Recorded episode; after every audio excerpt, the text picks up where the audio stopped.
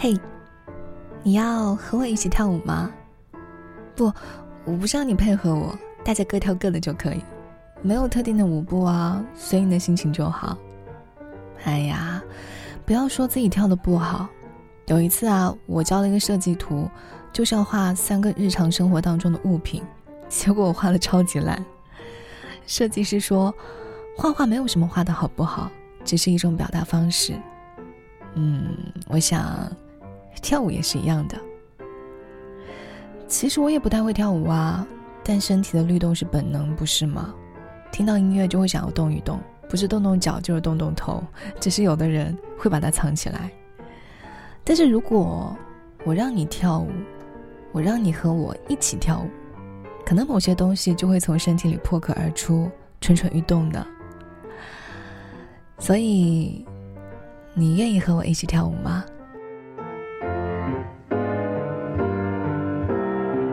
？Midnight with the stars and you. Midnight and a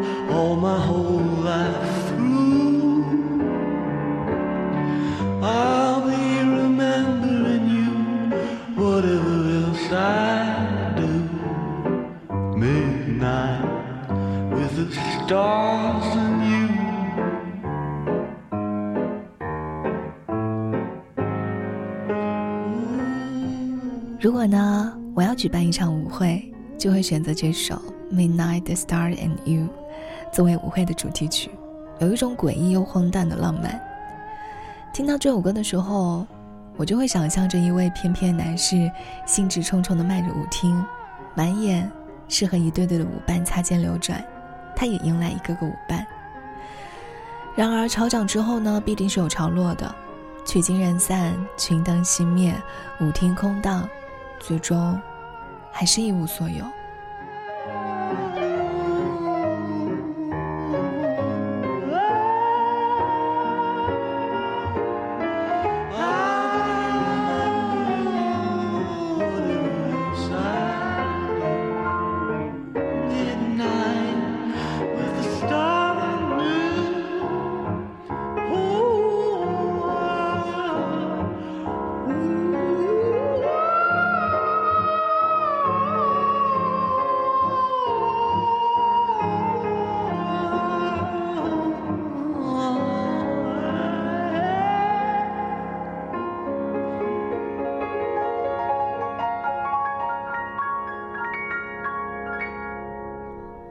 法国诗人比埃尔·内维尔迪有一首诗叫做《舞会之后》，也描写了类似的场景。这首诗有一点长，他是这么写的：可能我放进衣帽间的不只是衣服，我走进去轻盈而自信。舞厅里有人注意到了我的舞步，光线里飘满舞女，我旋转。在什么也看不见的电灯光的波浪里旋转，我在无数的脚上行走，而无数双别的脚也踩疼我。怎样的舞会，怎样的节日，我觉得所有的女人都很漂亮。我的渴望飞向这些眼睛，乐队不停的演奏，在打蜡地板上，我旋转脚肘，充满激情，而我的双臂疲惫不堪。猎获了这么多舞伴，最终却只能放弃。舞曲戛然而止，熄灭的灯里，疲惫渐渐沉重。衣帽间里，有人递给我一件温暖的大衣御寒，但剩下的呢？我缺了些什么东西？我孤零零的，我无力抵御这份寒冷。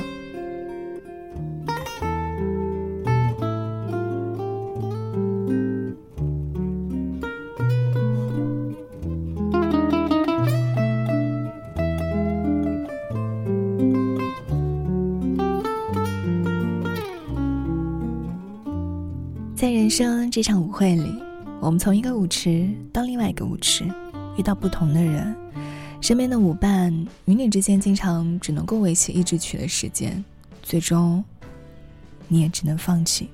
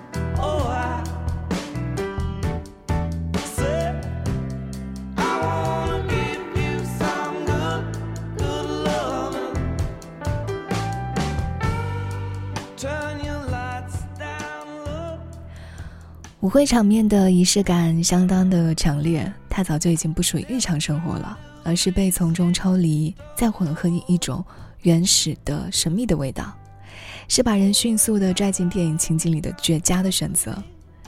人物会在舞会当中轮番登场，比如说《教父》的开头，在戏剧的大幕拉开之前，就需要一场舞会来把人物和故事背景介绍清楚。壮观的仪式感和秘制的生活气息，耐心的铺陈，折射出了整部电影的基调。《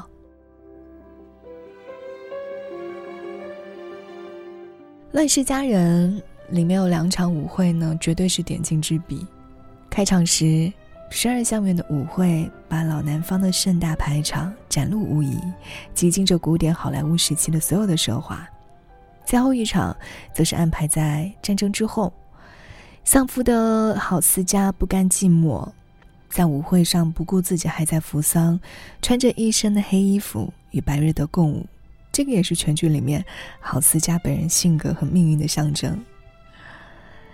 当初看《傲慢与偏见》的时候，就深深的被十八世纪英国乡村舞会所吸引。舞会中的一个旋转、一个矜持或者暧昧的眼神和动作，都可能影响到以后的婚姻关系。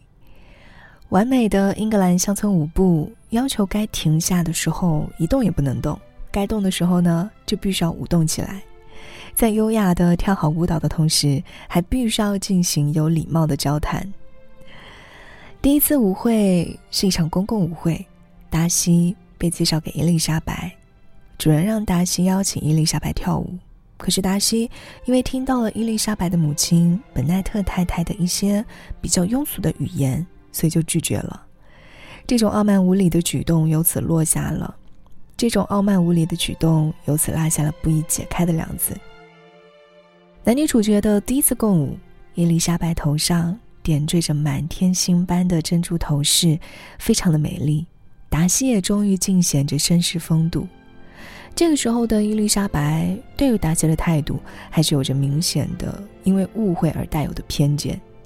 你可以看到他们在舞会当中，甚至在整部电影当中都明显的对抗对方，甚至表现着一些敌意，却又能够有轻快动作的美妙体验。这段关系完全就是靠着这种排斥与吸引不断的进展的，就像舞会上的舞步一样，它非常的美妙。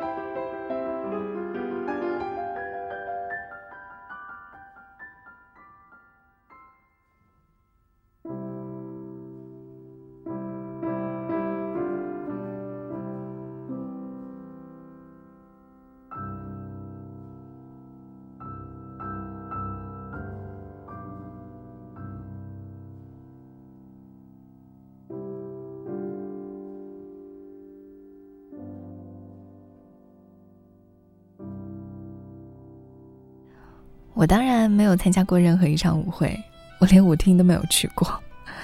现在这个年代，好像已经很难找到舞厅了吧？于是呢，我们大多数人对舞会的全部印象，或者全部的想象，都来自于那些文艺作品里。或许是在初吻里面，在舞会人群里，男孩将耳机戴在女孩头上的那个瞬间；或许是朴树的《我爱你再见》，他唱着。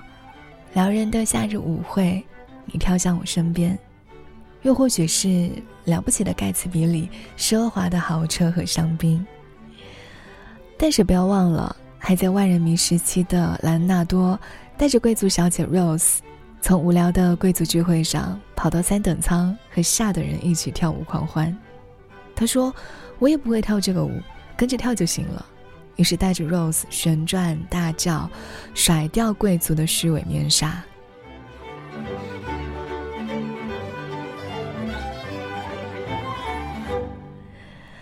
近代中国的舞会呢，似乎好像也是从效仿西方而来的。民国之后，交际舞在上海租界流行起来，深受着西派洋派们的欢迎。在他们看来，学习跳舞。无疑是效仿西方摩登化生活方式的一种重要途径，非常的时髦。到了新中国成立之后，社交舞会的风潮随着中苏建交再度的复苏，从部队到地方，从机关到企业，每一个单位都有专门用来跳舞的大俱乐部。俱乐部里会放什么歌呢？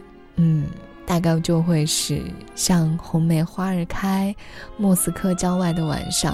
像一些苏联歌曲都是那个时候比较流行的舞曲，高校、工会、共青团也开始组织舞会，要求参加者持有单位开具的证明和成年的介绍信。青年男女们就会绷着劲、红着脸，小心翼翼地进行着革命指导下的第一次亲密接触。跳舞的时候，男女身体至少保持二十公分以上的距离，还有监督者随时的瞪着眼睛盯着。防止靠得太近。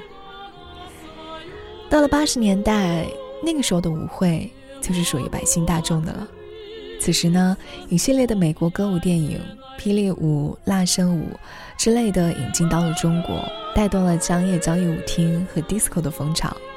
下了班的一些国企的员工们就会挽着舞步，淋漓尽致地跳上几个舞曲，再在舞厅的门口抽一支烟，骑上自行车，哼着调儿。就晃晃悠悠的回家了，在光怪陆离的灯光之下，嗯，家了，在光怪陆离的灯光之下，年轻人们穿着高跟鞋、喇叭裤、尼龙衫，烫了头发，手腕上戴着电子表，大概还有人在蹦着英文单词。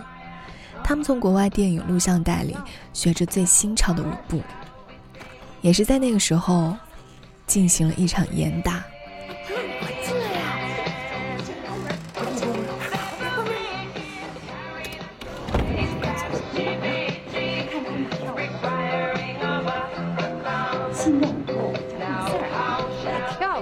记得之前看电影《天长地久》，就提到了那段严打黑灯舞会的历史。在电影当中，有个非常潮的人，叫做星健，他戴着蛤蟆镜、大翻领衬衣以及喇叭牛仔裤，他带着院子里的邻居在小屋里，伴随着国外的流行音乐放肆的舞蹈。这种音乐在那个年代是被视为违禁品的。就连听邓丽君都是不可以、不允许，都必须要在小屋里偷着听。外国的流行音乐就更加不得了了。就是这样潮流的新建，它的下落变成了草草一句：因为参加黑灯舞会，被抓起来了。新建跑到外头参加黑灯舞会，被抓了。切，不就是跳个舞吗？现在正是严打，把黑灯舞定性为聚众淫乱。严重的枪毙的都有。哎呦！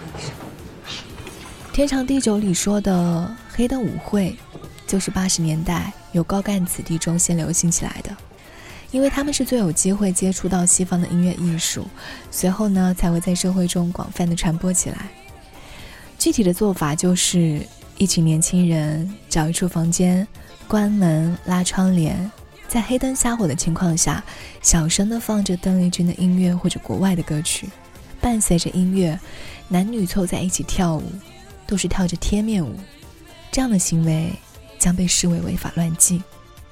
现在再去看当年那一段光怪陆离的岁月，想到地久天长中的新建，原本肆意飞扬的青春，像是被突然关闭了的电源一样戛然而止，留下的。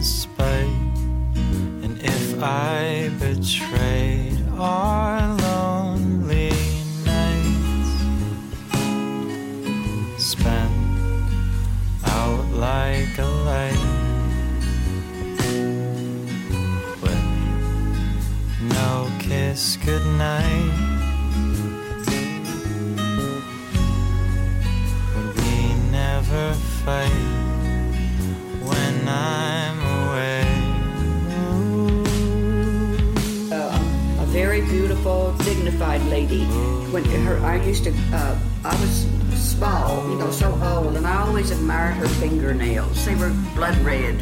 She always had them painted beautifully, and she, uh, she was, her hair was coal black and beautiful. She was graceful, and she, uh, she had anything a woman could want: a good husband and money and a nice home. But she met this, this jailbird, and they married.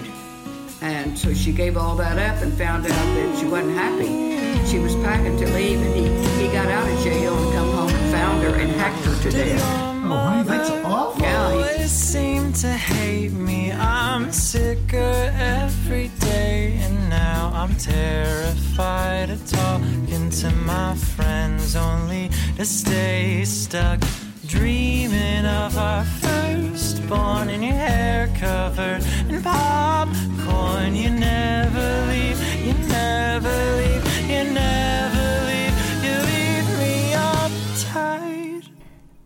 嘿，你要和我一起跳舞吗？我们想象一个华丽的舞厅，再自创一个简单的舞步，和开启一场永远都不会结束的舞会。不会跳舞也没有关系嘛。毕竟，跳舞也只是一种表达，所以，你愿意和我一起跳舞吗？